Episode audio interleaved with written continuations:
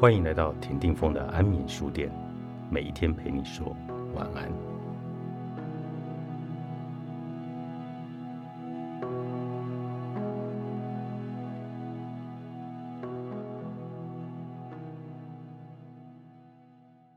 如果想和所有人都维持良好关系，就不会顺利。每个人都会想着加油，要和平相处，我要努力和大家打好关系。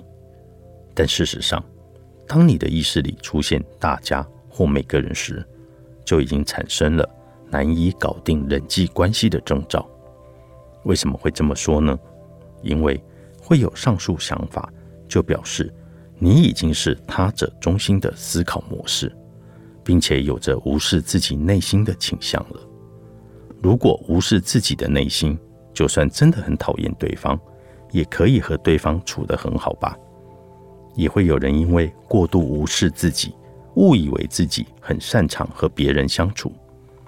有一位将近三十岁的男性对我诉说他的烦恼，就像是换季一般，常和我出去玩或者去喝酒的朋友，总是会换来换去的。我想我应该很擅长社交，和每个人的感情都很好，也很聊得来。但我不懂的是。我身边没有长期交往可以视为挚友的对象，虽然曾有每周都会一起出去的朋友，但过了一段时间后，就会开始觉得很麻烦，或是觉得腻了，之后见面也很痛苦，所以慢慢的从这段关系中淡出。类似的事情不断发生，对方并没有跟我借钱，也没有什么失礼的言行举止，但到底为什么会这样呢？其实。这就是无视自己心情的典型状态。虽然觉得自己擅长和人交往，但却无法长久维持关系。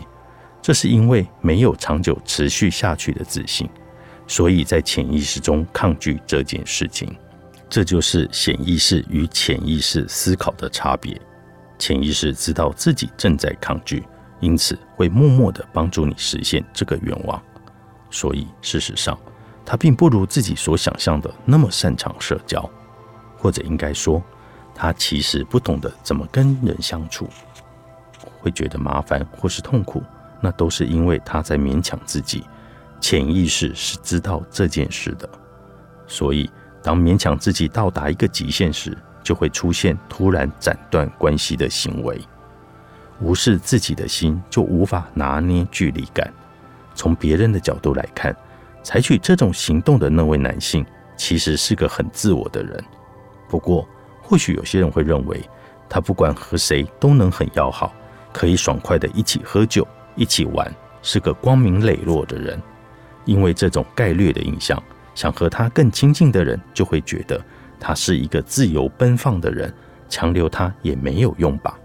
但事实并非如此。由于自我感知度太低。所以，对于自己连日到到处喝酒玩耍、随意花钱散财的这种极端行为，他并不自知。一个每天陪你畅快痛饮的人，跟他是无法维持长久关系的。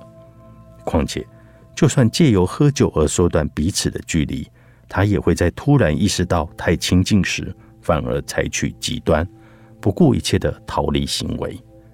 由于这样的人过度无视自己的内心，不知道如何掌握适当的距离，才会导致这样的结果。这就是那些豪爽、自我中心、自由奔放的人内心真正的样子。那么，为什么他们会采取极端的行动呢？这是因为他们察觉到自己内心的感知度太迟钝的关系。迟钝绝对不是一件好事。所谓的迟钝。就是在被殴打时不感觉到痛，就算受了很重的伤，也还是平静以对；即使发生很严重的问题，也还是笑着忍耐。这些都表示你正粗暴地对待自己的内心。俗话说“百折不挠”，意思就是，就算受尽挫折，仍然奋斗到底。但相反的，也表示着你不在乎自己的内心。如果没有察觉内心的痛楚，那么不管听到多么过分的话，被多么粗暴的对待，都觉得这只是日常生活的一部分。因此，当大部分的人感到危险并停下脚步犹豫时，自己却因为感知度太低而踏上危险的道路，仿佛在悬崖边，直到快掉下去了才察觉到危险。然而，这种快掉下去了的感觉，正是骤然斩断人际关系的原因。不止如此，这种百折不挠的人会认为这种心态很普通。所以，他们也会以这种百折不挠的方式来对待朋友，认为其他人也是不痛不痒的低感知度的人。